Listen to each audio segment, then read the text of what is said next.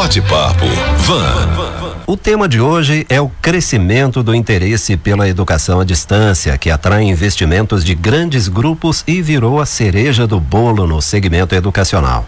Em março deste ano, a Forbes publicou em seu site que o preconceito contra a educação à distância parece estar com os dias contados no Brasil.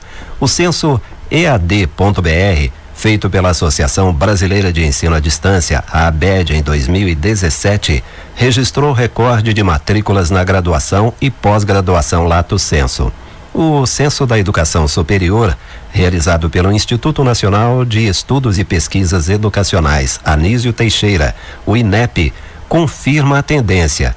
Enquanto o ensino presencial apresentou queda nas matrículas, a EAD registrou um crescimento de 17,6% de 2016 para 2017.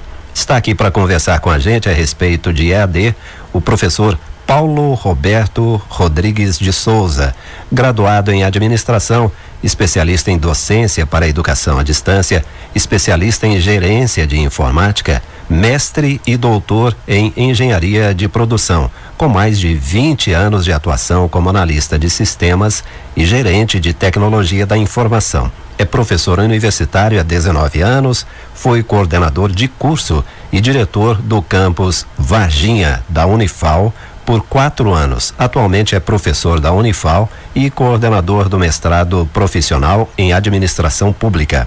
Atua em cursos à distância há seis anos. Professor, que autoridade para falar no assunto, né? Bom dia. Bom dia, Rodolfo. Tudo bem? Eu agradeço o convite. Na verdade, autoridade nada, né? A educação sempre está em processo de mudança e a gente aprende a cada dia. Na verdade, é uma. A gente tem um, alguma caminhada aí né, na educação, enfim, e a gente vai, vai aprendendo aos poucos, ainda mais nesse tempo de grandes transformações, né? O bom da vida é isso, né? Que a gente aprende todos os dias e com todos. Né? Sem dúvida. Professor, esse censo da educação superior que eu citei há pouco traduz a realidade do Brasil? De fato, a EAD está com tudo? Sim, na verdade a educação à distância é uma tendência, né? Ela vem complementar aí uh, com a educação presencial. A educação presencial não está em queda, na verdade não vejo dessa forma. Eu vejo que a educação à distância vem complementar. Na verdade, ela auxilia né, as pessoas. A gente tem tido cada vez menos tempo, né? E esse processo de, de mobilidade que a EAD nos proporciona, ou seja, de você não precisar se deslocar todos os dias para frequentar um curso presencial, sem dúvida alguma isso traz é, grandes vantagens, né? Ou seja, benefício para as pessoas poderem continuar seus estudos. Esse, essa questão da queda acaba sendo um dado estatístico, não é? Porque é, o número de matrículas no ensino, na educação à distância aumenta e aí a gente percebe uma redução nas matrículas do ensino presencial. Mas de fato cada qual vai garantindo o seu espaço e se esmerando em oferecer uma qualidade interessante, importante em seu segmento de atuação, né, professor? Sem dúvida, até porque a educação à distância não é para todos, né? Ou seja, tem pessoas que não têm perfil para a educação à distância. A educação à distância exige disciplina, exige planejamento para você estudar à distância. Né? Algumas pessoas é, perguntam até por que, que a educação à distância tem uma evasão razoável. É um processo é, que ela sofre mesmo justamente nesse sentido. Que algumas pessoas, até um preconceito antigo, né? Isso está aos poucos está acabando, é, justamente porque todas as pessoas acham, aliás, algumas pessoas acham que a educação à distância é mais fácil. Eu não acho mais fácil. Na verdade, eu já fiz algum, alguns cursos à distância, né? Eu também atuo na educação à distância e e aí é muito difícil porque você tem que se planejar para a educação à distância. É necessário um, um, planejamento, quantas horas, que horário eu vou reservar para a educação à distância. Daqui a pouco você deixa as atividades e quando você vai perceber, você está perdendo o semestre, perdendo as disciplinas, né? Então, ela só é diferente, né? A educação presencial você tem que estar ali todo dia, naquele horário, frequentando as aulas e tal. E a educação à distância nos proporciona essa flexibilidade. Isso é fantástico, né? Eu tenho avaliado é, faculdades à distância, né, pelo Ministério da Educação. E eu tenho ido, né? Ano passado eu fui né, Pernambuco, Bahia e esse ano no Piauí. E a gente percebe, principalmente nessas regiões onde o acesso é mais difícil, a educação à distância proporciona é, uma facilidade incrível né, para as pessoas não se deslocarem grandes distâncias para frequentar seu curso todos os dias. Né? Então você tem os encontros presenciais, mas e, e aí facilita a vida, né? ou seja, facilita de fato é, muitas pessoas terem acesso à sua formação sem precisar estar presencialmente todos os dias na faculdade ou, ou universidade. Né? Não tem lugar para preguiça. Sem dúvida.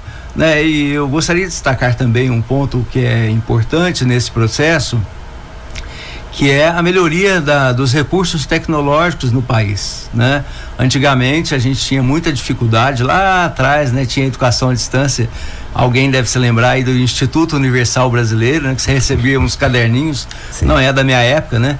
Recebia uns caderninhos para estudar em casa, depois recebia lá para fazer uma prova e tinha um, um curso, né? Mas é, hoje é, pelos recursos tecnológicos, né? Até mesmo os smartphones têm um papel fundamental nisso, essa mudança tecnológica é, e é bom, né? Que mais pessoas podem ter acesso às tecnologias e, consequentemente, ao conhecimento pela educação à distância.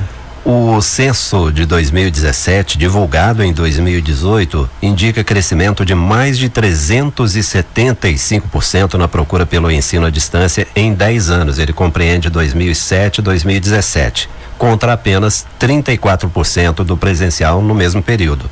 Que leitura dá para fazer dessa situação?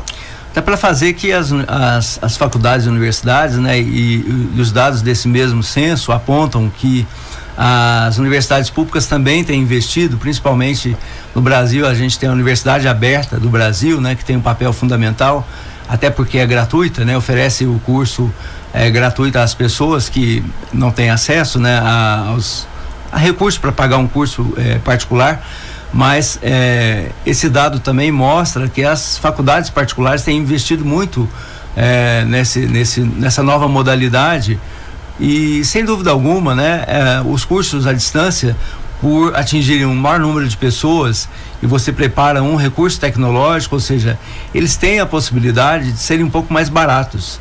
Então são mais acessíveis financeiramente para as pessoas. Né? Isso é, é, é, bom, né? Isso é muito bom, porque quanto mais pessoas preparadas para atuar no mercado de trabalho ou mesmo para se capacitarem, é, isso é interessante, né? Ou seja, é sem dúvida alguma uma inserção aí na, nos estudos e continuidade, possibilidade de continuidade dos estudos. E o que o senhor diz para quem torce o nariz até hoje para EAD quando se fala em qualidade de ensino? Eu digo que as pessoas precisam conhecer um pouco mais, né? Na verdade, é, não existe educação é, presencial boa e educação à distância ruim. Na verdade, você pode ter cursos presenciais ruins quanto bons e você pode ter educação à distância ruim quanto boa. Né? A gente vê algumas instituições que infelizmente se aproveitam dessa modalidade. Né? A gente está até usa um termo muito pejorativo, né? Que é o caça-níquel, uhum. que algumas instituições é, usam essa modalidade só para ganhar dinheiro, né? sem se preocupar muito com a formação isso é, é, é, o lado ruim da educação à distância.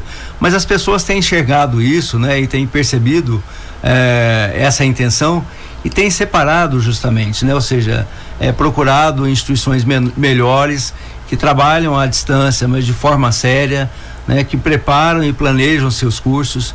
Então eu acho que essa diferença, né, antigamente tinha a educação à distância, algumas pessoas já olhavam com com desdenho e tal. Isso não, não tem, né? Na verdade, você pode ter também cursos presenciais ruins. Então não é a modalidade que vai dizer se a educação é boa ou ruim, mas sim a instituição e o planejamento e o uso que ela faz dos seus, dos seus recursos e do, dos cursos. O senhor dizia agora há pouco que é avaliador do MEC também, não é? Sim. É, o senhor percebe a existência dessas, desses cursos, instituições caça-níqueis tanto no presencial quanto no, no, no EAD?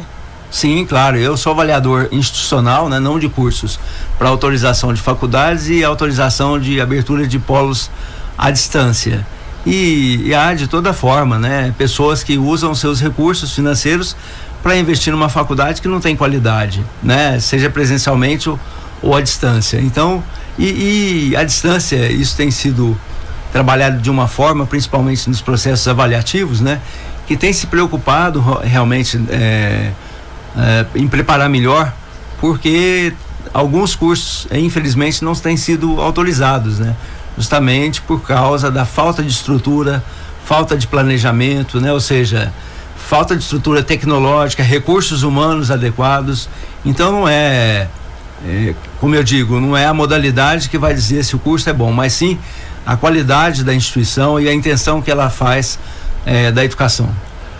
Bom, é, o senhor falava há pouco e, e, nós conversamos um pouco antes da entrevista também, né? Uma frase que o senhor disse que eu achei muito interessante. EAD não é para qualquer um. Ou seja, quem terminou o ensino médio, às vezes até com supletivo, porque não teve como fazer escola convencional, consegue fazer uma faculdade à distância e adquirir as habilidades buscadas pelo mercado de trabalho?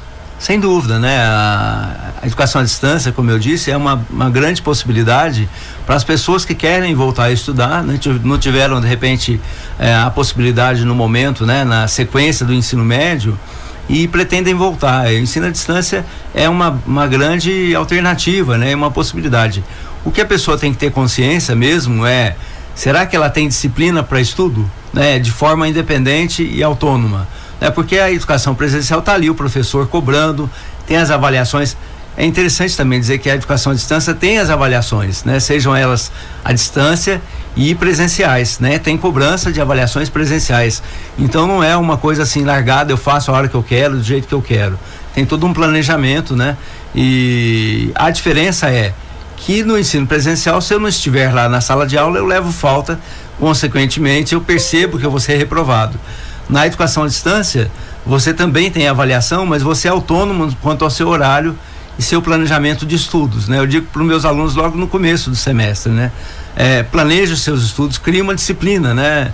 De estudo, porque senão daqui a pouco você está se perdendo e aí realmente não dá conta. E acumula matéria, fica. É, não consegue, não, não funciona, né? Não dá certo. Agora há pouco nós eh, tratamos da questão da qualidade. Eu quero voltar um pouquinho no aspecto da qualidade.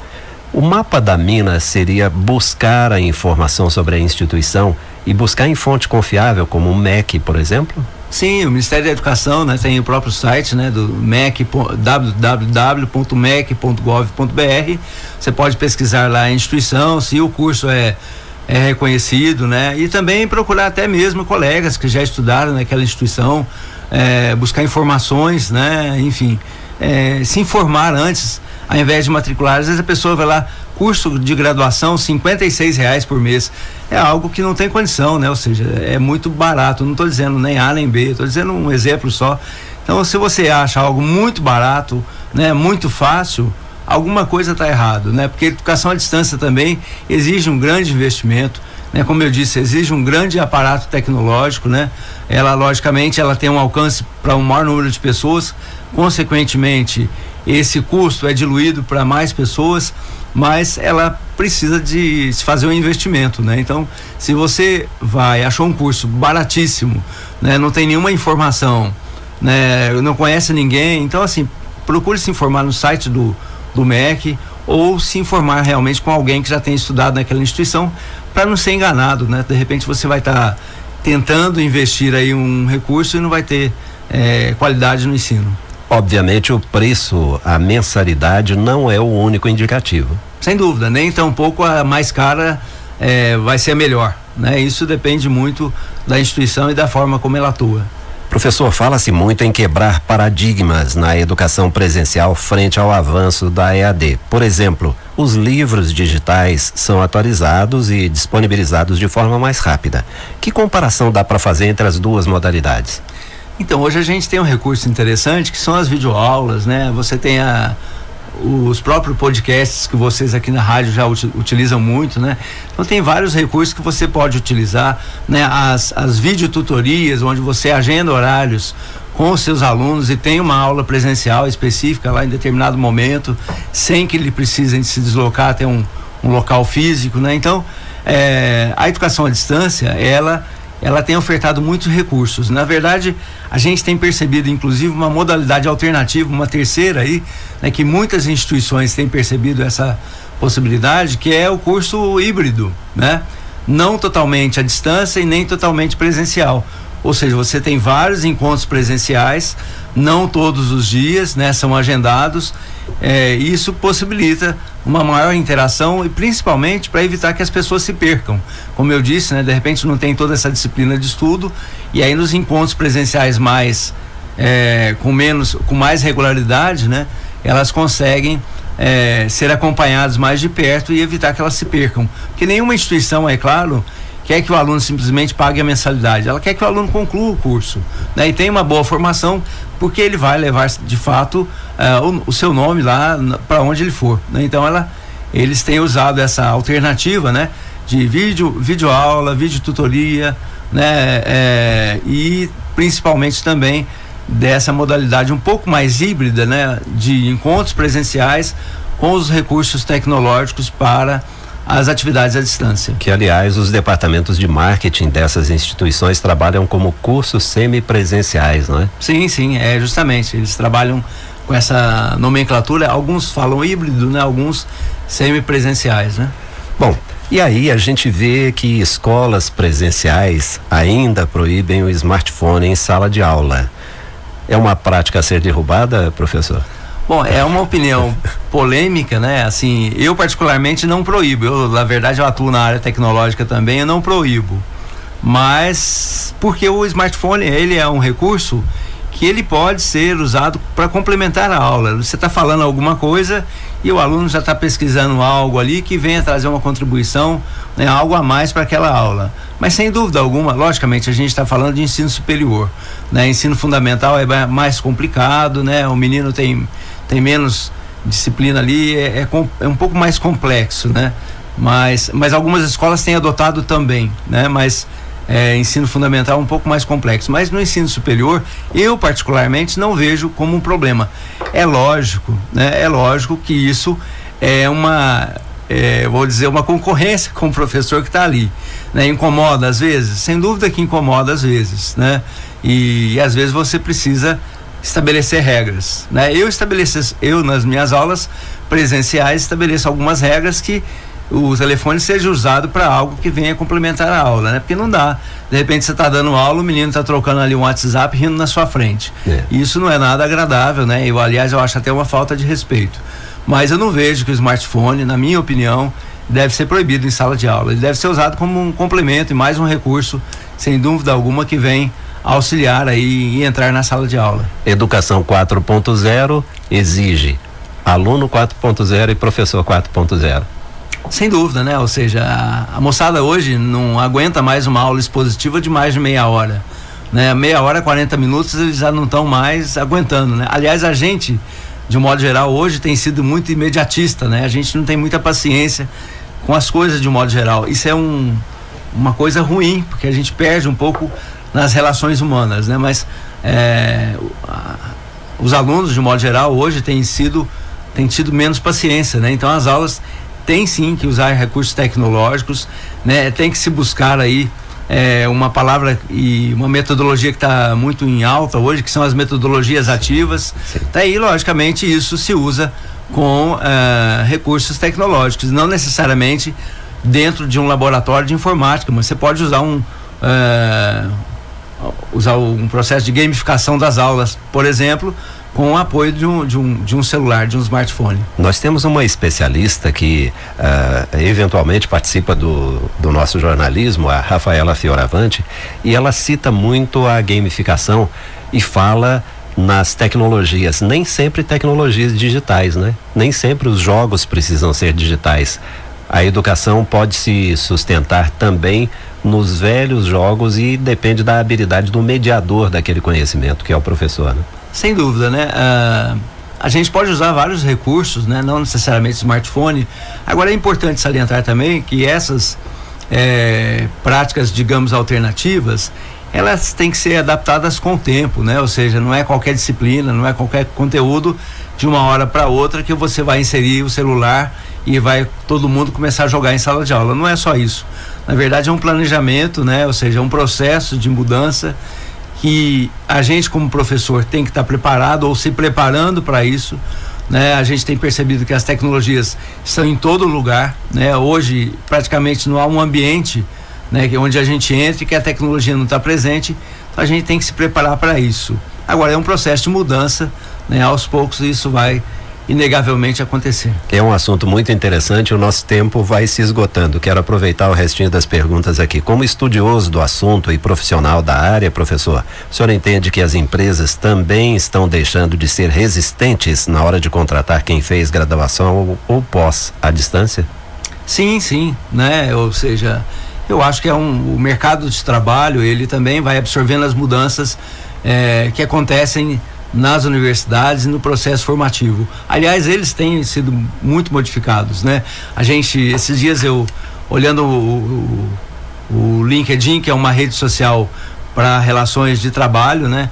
Uma grande empresa aqui da cidade contratando pelo LinkedIn, ou Sim. seja, o candidato não tinha que mandar um currículo lá, ele tinha que entrar no LinkedIn, preencher um perfil específico para se candidatar a uma vaga, né? Ou seja, então as, as empresas estão estão mudando também, ou seja, o mundo de modo geral está mudando e a gente também na educação não pode ficar para trás. E uma multinacional fazendo isso, essa empresa, essa grande empresa é uma multinacional e apostando nesse recurso, né? Sim, sim. Eu acompanhei esse processo.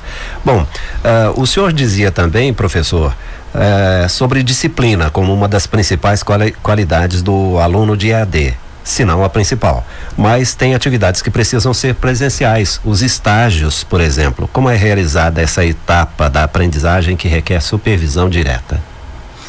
Não, então, aí o estágio, na verdade, existem alguns estágios que são diferentes. Por exemplo, na área de saúde, todas as instituições têm que ter o, a figura do preceptor que é o profissional de saúde que está lá, por exemplo, no hospital, na clínica acompanhando, né? Há alguns estágios que não exigem essa preceptoria, que é um termo específico para estágio, né? Por exemplo, na minha área, na área de computação, na área de administração, eh, você não precisa acompanhar o aluno eh, no seu local de trabalho. Você recebe avaliações da empresa, né? E você também avalia e retorna. Então há um processo de troca aí de documentação. Às vezes, eventualmente, há uma visita, né? Uma conversa, um bate-papo mesmo para ver como está é, o processo formativo e como os alunos estão é, no estágio, mas não de forma individualizada, né? Mas as empresas, de modo geral, elas têm, têm é, sido bem abertas, né? Quanto a isso e os estágios também têm sido realizados normalmente sem nenhum problema de que forma as universidades públicas, particularmente a Unifal, vem trabalhando a EAD? Então, a Unifal, ela é uma universidade centenária, né? E um pouco tradicional, mas ela ela tem algumas iniciativas aqui em Varginha mesmo. Existe um curso, né? A gente está aguardando o recurso para abrir nova turma de gestão pública municipal, onde a gente teve vários secretários municipais, inclusive prefeitos da região que fizeram o curso, né? Pessoas aqui da cidade que trabalham em instituições públicas que fizeram um curso que era à distância, né? Tinha os encontros presenciais, né? E a apresentação de trabalhos também, né? De conclusão presenciais, mas foi, mas foi feita à distância. Imagina um prefeito da região tendo que se deslocar aqui para Varginha todos os dias para fazer um curso desse. Seria bem difícil, era um curso de especialização, né? Então, é, esse curso foi desenvolvido, né? E foi um sucesso, tem sido um sucesso, né? Muitas pessoas têm elogiado e até ligado procurando novas turmas. Infelizmente, a gente tem aguardado o governo federal abrir uma nova, um novo edital, né? A gente depende dele para isso, mas a Unifal tem tem tem buscado, né, algumas iniciativas nesse sentido, justamente para não ficar para trás nesse nessa nessa mudança. Professor, para finalizar, eu convidei aqui uma colega sua de profissão, a Anália Garcia Silva, para propor uma reflexão sobre a AD. Bom dia, meu nome é Anália. É, eu tenho pós-graduação em tutoria à distância presencial. É, eu trabalho com educação à distância já há seis anos. Estou há 19 é, na, em instituições de ensino superior, né, nessa área da educação.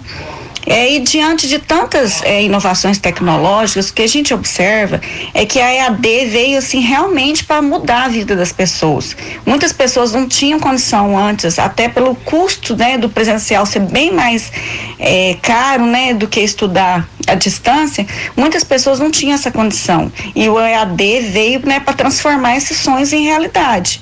Hoje a gente vê que pessoas que não fizeram ensino superior, que não fizeram ensino médio, conseguem fazer até o seja à distância, né? Tem grandes instituições que ofertam isso e até mesmo o sonho de fazer uma faculdade né? Um curso que você poderia fazer e ter é, tempo, né, para ir presencial todos os dias, você faz no conforto da sua casa e, né, com o tempo, a hora que você né, consegue estudar e alinhar isso, né, com o seu trabalho.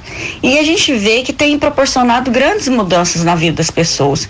Eu sou uma pessoa apaixonada pelo ensino à distância e cada vez mais a gente acredita pelo que a gente observa, né, dessas inovações é que a tendência é migrar mesmo ensino superior, o ensino hoje técnico, é migrar mesmo para o EAD. Né, até porque as instituições estão vendo uma nova forma de se adequar a essa linha, né, de tecnologia, até para sobreviver nesse mercado competitivo.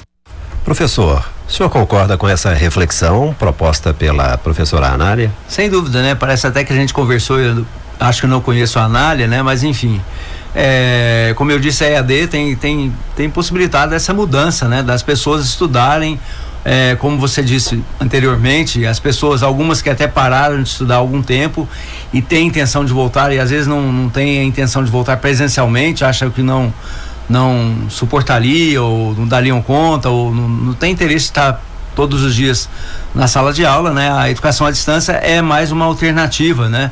Para que ela continue a sua formação e, consequentemente, uh, quem sabe aí mais uma oportunidade, como ela disse, né, no mercado de trabalho ou melhorar a sua formação para uma ascensão do mercado de trabalho, sem dúvida alguma é é, é uma alternativa que veio para ficar. Nós recebemos aqui no Jornal de Vanguarda para esse bate-papo van o professor Paulo Roberto Rodrigues de Souza, graduado em administração, especialista em docência para educação à distância, mestre e doutor em engenharia da produção, professor universitário há 19 anos, coordenador do mestrado profissional em administração pública da Federal de Alfenas em Varginha e atua em cursos à distância há seis anos. Professor, muito obrigado pela sua gentileza. Bom dia. Bom dia, muito obrigado pela, pelo convite. Bate-papo Van. Jornalismo de vanguarda é aqui.